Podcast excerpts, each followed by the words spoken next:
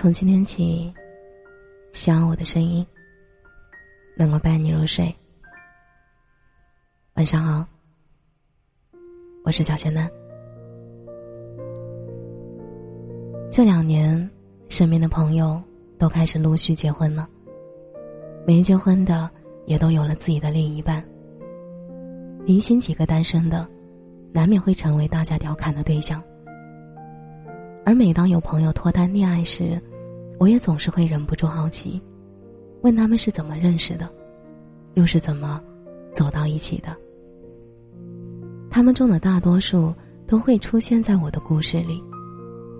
有人只是因为一次对视，彼此多看了对方一眼，而结下了缘分；而有人是日积月累的陪伴，长久的相处，心生情愫，而走到一起。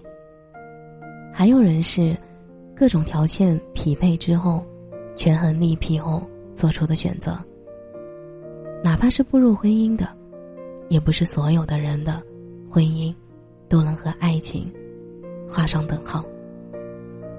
有的人是因为习惯，而有的人是因为合适。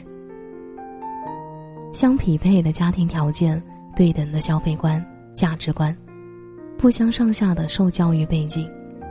这些都可作为是否适合的依据。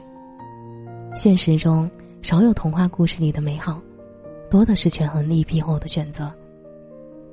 我听过最现实的一段话就是：以前觉得坚持就能有结果，后来才明白，家庭、距离、三观，我们都打不破。这是去年朋友分手时曾经说过的话。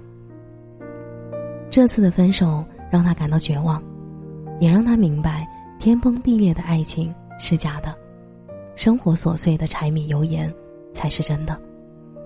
他一直以为只要足够相爱，他和男生之间的家庭条件就不是问题，却不知从一开始问题就一直存在。到后来不得不面对的时候，才惊觉，两个家庭的婚姻要比两个人的恋爱。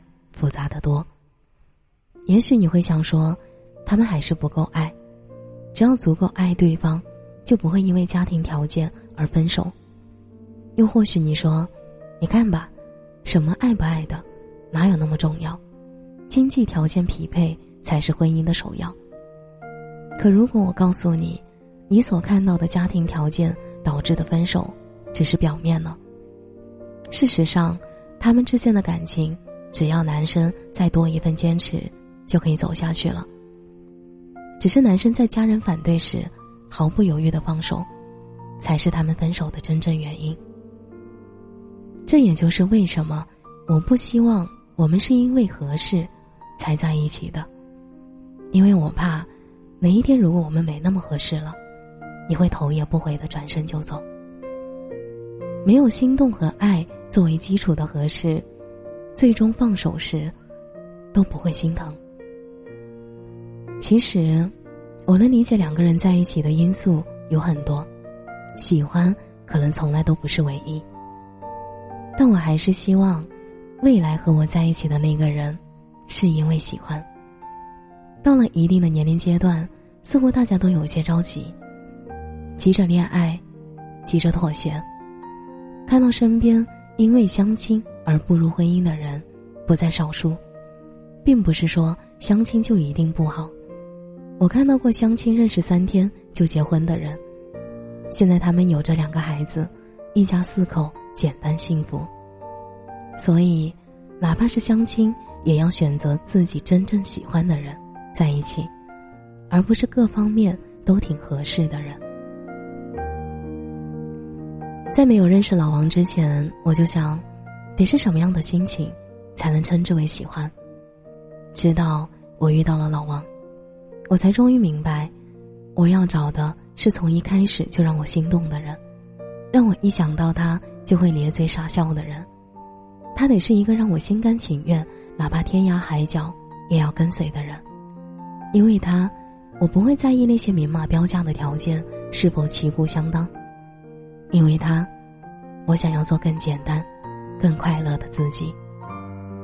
他让我明白，生活不是一场两个小时的浪漫电影，散场后有太多的鸡毛蒜皮和无可奈何，所以我才更在意陪在我身边的人到底是谁。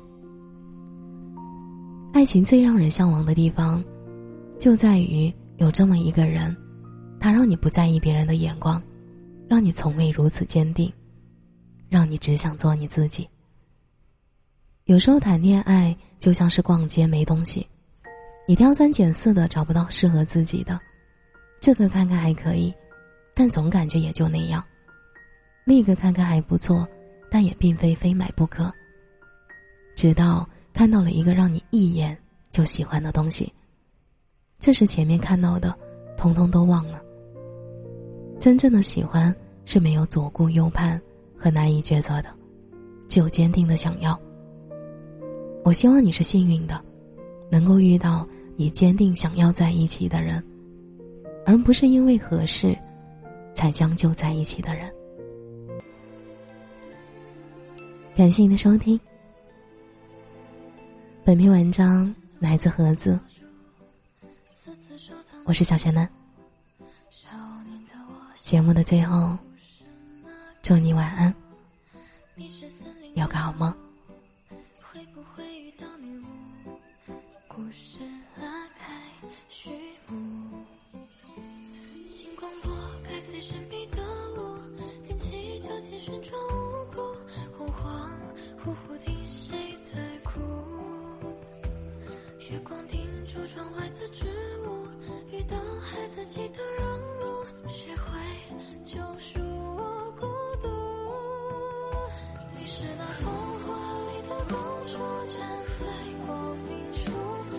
想和你见面，转身躲进黑里，负和我起舞，成着痛。